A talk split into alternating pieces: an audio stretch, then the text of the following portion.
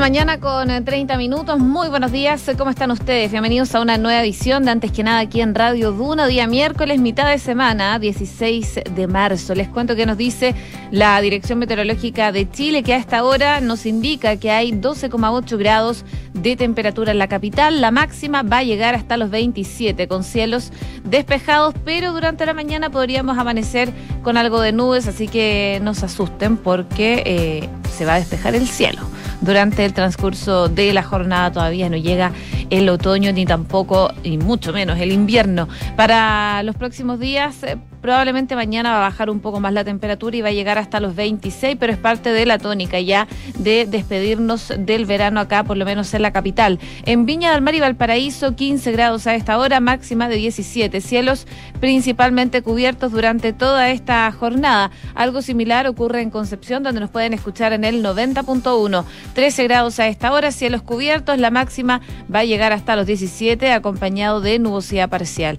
Y por último, les cuento también de Puerto Montt que nos pueden sintonizar en el 99.7 a esta hora, 12 grados, máxima de 18, principalmente cubierto y con neblina a esta hora de la mañana. Durante las próximas horas se espera precipitaciones que podrían durar hasta mañana jueves durante eh, la mañana según lo que nos indica, como les comentaba, la Dirección Meteorológica de Chile.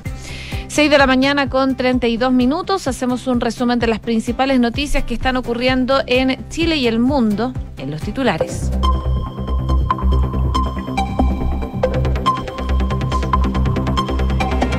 La Fiscalía anunció una mesa intersectorial tras la reunión que tuvo con la ministra Isquia Siches en la Araucanía y abordaron también las diligencias por el ataque en el camino a Temucuicuy.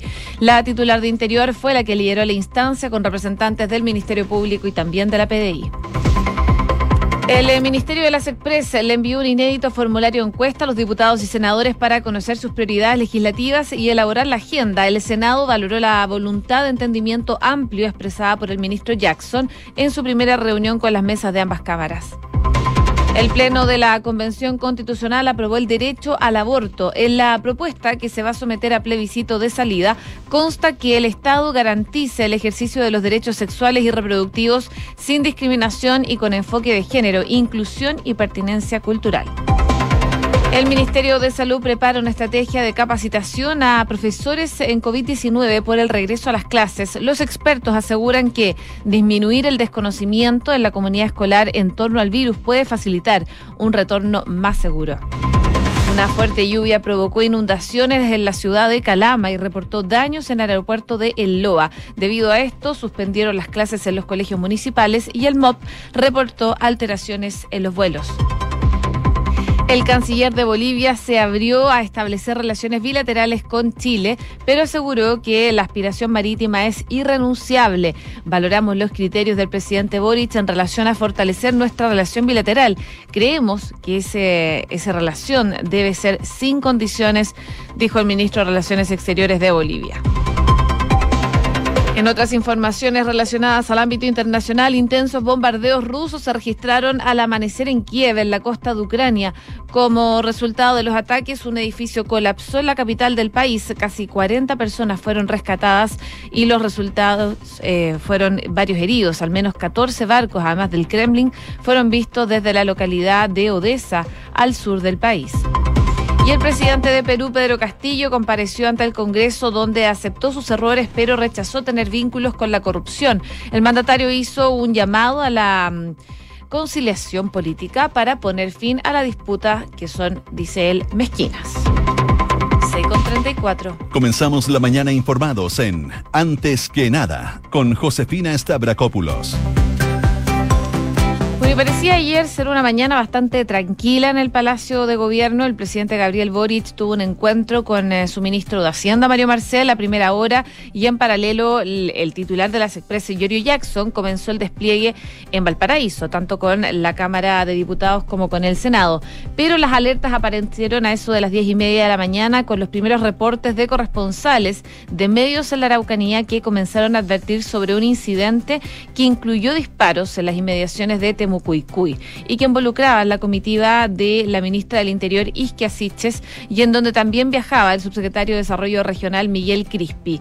De inmediato, el subsecretario del Interior, Manuel Monsalve, tomó contacto con el equipo de asesores que estaba en la zona, la baja cobertura en el lugar y las dificultades que ha tenido el equipo ministerial con la conexión a Internet dentro de la moneda, por supuesto que empeoraron las cosas y en un primer momento se informó que Monsalve asumiría la vocería luego de recabar antecedentes. Sin embargo, fue la titular de eh, la CGGOV, Camila Vallejos, quien tomó su lugar luego de sostener un encuentro con el presidente Boric en el cual pudo tomar contacto con Isquia Siches. El mensaje de la ministra fue reiterado durante toda la conferencia era que el itinerario de Siches no se vería alterado a pesar de la ráfaga de disparos que vivió la comitiva ministerial. Esto fue lo que dijo la ministra vocera de gobierno, Camila Vallejos, eh, tras la conferencia de prensa. Quiero señalarles que el presidente de la República ha tomado contacto con nuestra ministra del Interior, Isquia Siches, quien se encuentra bien junto con su comitiva. Están todos bien en este momento. Eh, quiero señalar que el camino que hemos eh, decidido seguir para enfrentar la situación crítica en el Gualmapu y particularmente en la Araucanía es un camino que sabíamos que iba a ser difícil. El camino del diálogo sabemos que no va a estar exento de dificultades. Sabemos que probablemente hay muchos que no quieran el diálogo y que no quieran enfrentar este problema a través del diálogo. Sin embargo, nuestro itinerario va a continuar.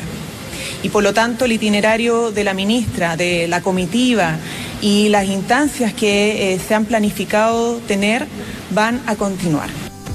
Declaraciones entonces de la vocera de gobierno, Camila Vallejo. Pero en efecto, claro, la gira de Isquia Siches y los ministros no tuvo grandes alteraciones, salvo por el lugar de reunión con Marcelo Catrillanca, una reunión que estaba planificada y que tuvo que llevarse en la municipalidad de Ercilla. Ya en la tarde, la ministra Siches eh, habló con la prensa, fue enfática en condenar los hechos, dijo que aquellos grupos que esperan que la violencia impere en conjunto con el país lo vamos a enfrentar. El resto de los ministros mantuvo su agenda prevista. La titular de defensa, por ejemplo, Maya Fernández, visitó Victoria, en específico el Regimiento Logístico 3.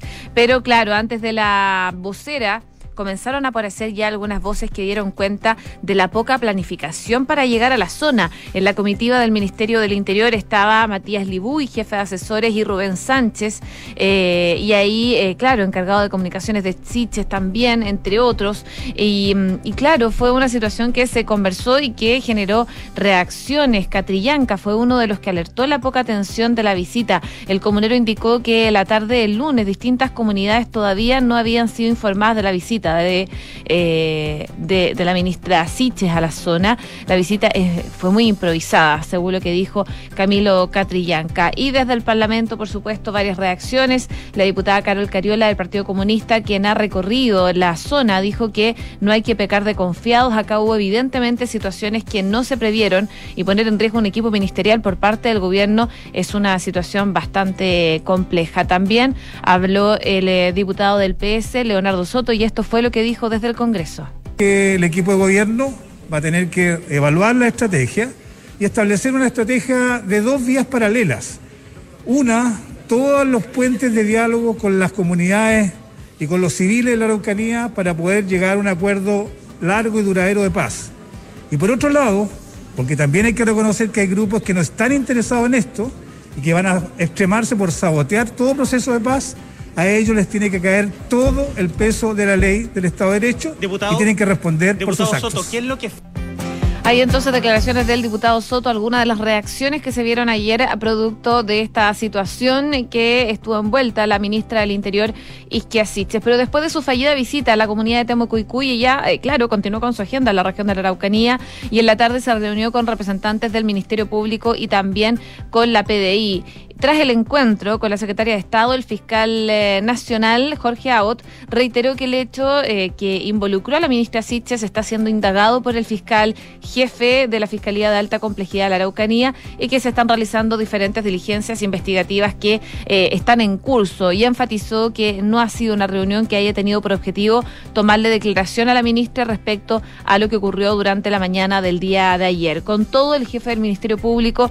detalló que la reunión abarcó el fenómeno de la violencia rural y también la delincuencia común, por lo que vieron las dificultades que enfrentan desde el Ministerio Público y que enfrentan las policías para llevar adelante las investigaciones. Abbott aseveró que han visto la necesidad de tener un espacio permanente, común de trabajo con las policías y con el Supremo Gobierno para abordar esta temática. Son las reuniones que tuvo entonces la ministra del Interior, Isquia Siches, durante la tarde del día de ayer. 6 de la mañana con 41 minutos. Estás en Antes que nada con Josefina Stavrakopoulos. Duna 89.7. Y el ministro de las Express, Giorgio Jackson, se reunió ayer con las mesas directivas del Senado y la Cámara, representadas por Álvaro Elizalde, Luce Vesperger y Raúl Soto, respectivamente, para una eh, presentación protocolar y dar inicio a los contactos por la labor del gobierno ante el Congreso para sacar adelante las tareas que tienen. Eh, en mente. Más allá de los encuentros formales, llamó la atención la dinámica que fue estrenada por las Express para elaborar una agenda legislativa conjunta, lo que realizó mediante el debut del envío de un tipo formulario encuesta a diputados y senadores, quienes deben anotar un listado contenido en dos preguntas con tres y cinco prioridades o respuestas cada uno. ¿Qué temas les parece prioritario de abordar en la agenda legislativa de este año? Y qué proyectos de ley actualmente en tramitación, iniciados por mensaje o por moción parlamentaria, creen que deberían ser prioridad para apoyar y acelerar su tramitación. En particular, el eh, cuestionario fue comentario obligado entre los parlamentarios, parte de quienes señalaron que era de la vieja escuela y que si bien validaron el contacto, dijeron ser más clásicos al reivindicar las tradiciones reuniones políticas presenciales. Esto, decían algunos, es muy millennial para mí. La encuesta fue remitida mediante un email de las Express firmado por su División de Relaciones Políticas e Institucionales. El texto indicaba que le hacían llegar eh, por correo. Eh, esta breve encuesta que forma parte de un proceso de escucha y participación. Entre quienes conocieron las reuniones con las testeras afirmaron que fueron reuniones de más bien presentación, exploratorias y no resolutivas. El gobierno dicen que llegó con las manos vacías sin ningún proyecto que mostrar, eh, comentaron eh, desanimados algunos parlamentarios que esperaban en virtud de lo acotado por los tiempos legislativos que ayer se les entregaran plazos y al menos el nombre de las iniciativas a tramitar el momento en que se iba a iniciar el trabajo prelegislativo. Bueno, en todo caso, eh, por supuesto, la noticia de los disparos eh, al paso de la comitiva de la titular de Interior sorprendió al eh, Ministerio General de la Presidencia, encabezado por Yoyo Jackson, justo en medio de estas reuniones protocolares que estaba teniendo específicamente con el presidente de la Cámara, Raúl Soto. El hecho abrió inmediato eh, eh, los pasillos del Congreso a la discusión sobre extender el estado de excepción constitucional.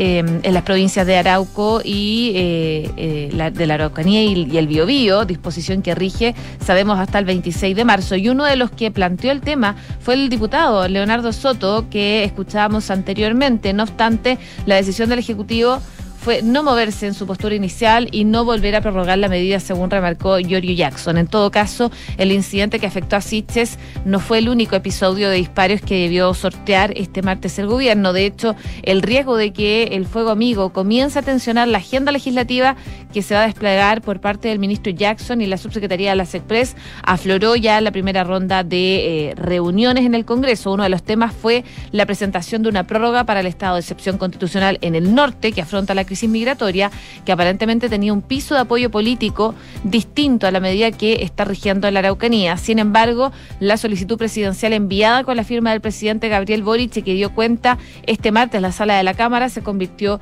en la primera acción oficial del Ejecutivo en el Congreso.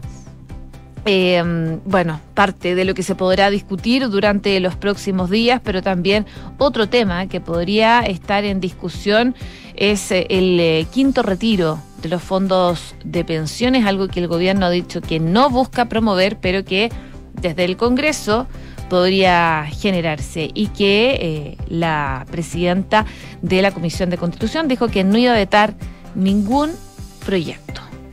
6 de la mañana con 45 minutos. Estás escuchando Antes que nada con Josefina Stavrakopoulos en Duna.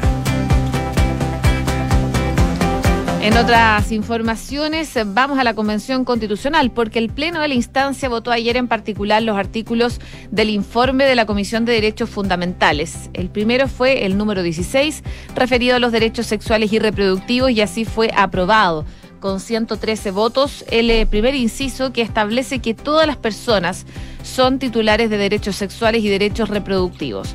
Con 108 votos a favor, 100, perdón, 39 en contra y 6 abstenciones, eh, también fue avisado el inciso segundo que plantea que el Estado debe asegurar a todas las mujeres y personas con capacidad de gestar las condiciones para un embarazo, una interrupción voluntaria del embarazo, parto o maternidad voluntarios y protegidos. Además, garantiza su ejercicio libre de violencia y de interferencias por parte de terceros, ya sea individuos o instituciones. Los argumentos de quienes votaron en contra de este último apuntaron a que no se exponen plazos ni condiciones para abortar. El convencional Fuad Chain de la ADC indicó que es firme partidario de consagrar en la Constitución los derechos sexuales y reproductivos. Dice que eh, le tocó en su momento respaldar lo que fue la despenalización del aborto en tres causales. No obstante, dijo que tal como está redactado, el inciso segundo del artículo 16 es una norma tremendamente amplia y vaga y que impedirá el día de mañana al legislador establecer plazos o condiciones para la interrupción voluntaria del embarazo. Eso, dice Fuad le parecía tremendamente complejo. La convencional Paulina Veloso de RN argumentó que el aborto en sí mismo no es una materia constitucional y que una ley vaya a limitar el aborto es una afirmación hipotética. Si el artículo aprobado en general diera expresamente un mandato al legislador, habría algo de certeza, pero eso no es así. Por otra parte, votando a favor, la convencional Constanza Chonhout eh, expresó y expuso que el aborto existe y que ha existido siempre, porque lo que está en juego es el proyecto de vida. Que no queramos ver eso solo perjudica la integridad y la seguridad de las mujeres y personas gestantes, en particular a quienes se encuentran en situación vulnerable. Y Alondra Carrillo, convencional, también resaltó que al igual que todo el mundo en Chile, las mujeres abortamos y lo hemos hecho desde los tiempos inmemorables, con herramientas precarias y con intervenciones clandestinas. Eh, eso no puede seguir pasando. Eh, por eso dice, se considera necesario que se introduzca en la nueva constitución. Otro de los artículos en eh, votarse fue el referido a educación sexual integral, siendo aprobado su primer inciso que estipula que todas las personas tienen derecho a recibir educación sexual integral que promueva el disfrute pleno y libertad sexual. Fue rechazado el inciso segundo en el que se planteaba que debe ser el Estado el que asegura el ejercicio pleno de estos derechos a través de una política única de educación sexual integral de carácter laico desde la primera infancia. Así que fue lo que ocurrió durante la Convención Constitucional el día de ayer. El Pleno aprobó incluir derecho al aborto libre en la propuesta a la Constitución. Se votaron en particular artículos referidos a derechos sexuales y reproductivos y con esto la iniciativa estará presente en el borrador de la nueva Constitución. 6 de la mañana con 48 minutos. Estás escuchando Antes que nada con Josefina Stavrakopoulos en Duna. Y ayer el eh, ministro de Relaciones Exteriores de Bolivia, Rogelio Maita, eh, dio declaraciones favorables en donde valoraba eh, los criterios del presidente Gabriel Boric en relación a fortalecer las relaciones bilaterales. Él dijo creer que esto debe ser sin condiciones en todo caso, buscando soluciones creativas, constructivas y de interés para ambos países de base al diálogo y la confianza mutua, fue lo que dijo el eh, canciller boliviano. En un encuentro el lunes con los corresponsales extranjeros acreditados acá en Chile, eh, el presidente Gabriel Boric dijo que hay muchos elementos de integración que se pueden trabajar con Bolivia.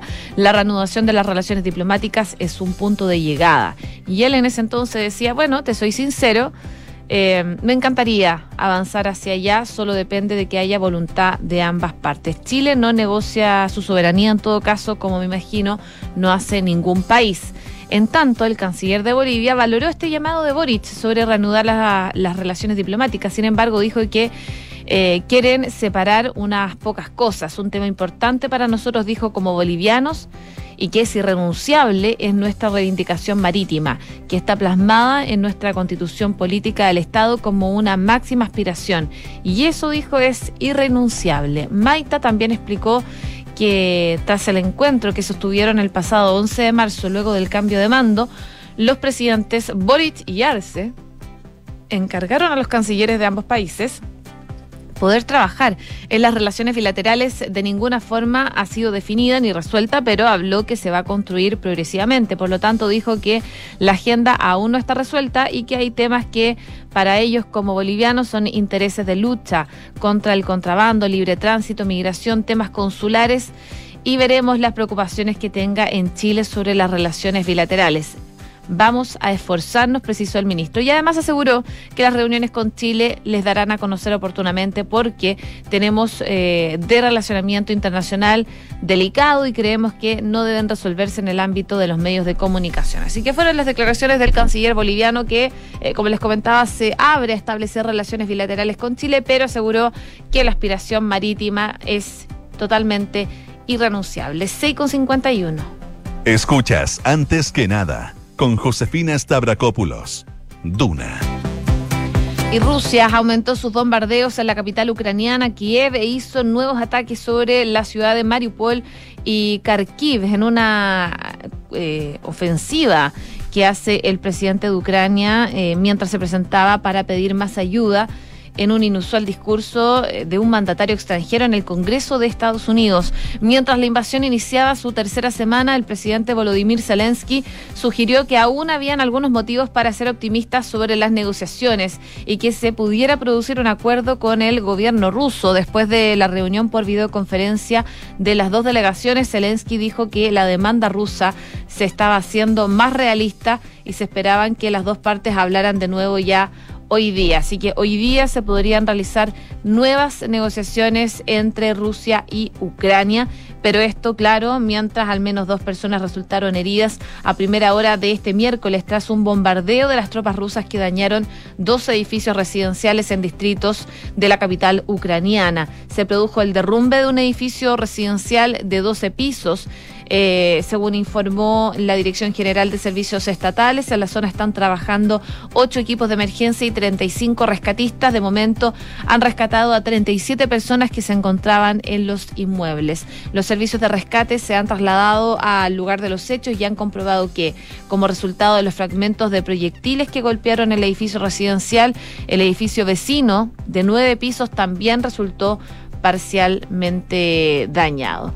Mientras tanto, en Estados Unidos, el Congreso de Estados Unidos quiere que el gobierno de Joe Biden retire su oposición a la entrega de aviones a Ucrania por parte de Polonia y probablemente también Eslovaquia y Rumania. Reactivar ese plan va a ser uno de los ejes del discurso que va a dar hoy el eh, presidente ucraniano y que ya se pudo eh, zanjar en esta sesión conjunta de las cámaras del Congreso. La presión para que la transferencia de aviones se realice sigue subiendo y podría ser uno de los temas que se discuta en la cumbre de urgencia que se va a generar en la OTAN, eh, prevista para mañana.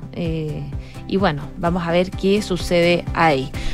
Muy atentos a lo que está pasando entonces en, eh, entre Rusia y Ucrania, pero claro, las tensiones continúan y los bombardeos lamentablemente también. Esta vez estos intensos bombardeos rusos se registraron al amanecer en Kiev y también en la costa ucraniana. 6 de la mañana con 54 minutos. Cifras, mercados, empresas. Las principales noticias económicas están en Antes que nada. Mejorar la gestión y reducir la evasión y elusión son los objetivos con los que va a asumir Hernán Frigolet en el Servicio de Impuestos Internos. Era un anuncio que se esperaba se concretara durante esta semana. Incluso algunas fuentes de gobierno aseguraban que no pasaba del miércoles. Y así fue. ¿eh? Fernando Barraza dejará de ser el director del Servicio de Impuestos Internos desde el primero de abril y en su reemplazo va a asumir el economista y ex tesorero general de la República, Hernán Frigolet. Para designarlo, el gobierno tuvo que utilizar una de sus 12 balas de plata, como les comentaba ayer, que permite la ley en cargos de primer nivel jerárquico adscritos al sistema de alta dirección pública. Esto porque al actual director le restaban todavía dos años y medio al mando, ya que en agosto del 2021 fue renovado por tres años más. Frigolet es ingeniero comercial, licenciado en Ciencias Económicas de la Chile y Master of Science in Economics de la Universidad de Londres. Desde octubre del 2018 se desempeñaba como investigador de los Centros de Estudio de Desarrollo Regional de la Universidad de Los Lagos y durante su trayectoria ejerció en diferentes jefaturas como en el Banco Central. Así que parte de la trayectoria que tiene el eh, nuevo líder del Servicio de Impuestos Internos. También les cuento en temas económicos que Boric sale al paso de las nuevas propuestas de retiro del 10%.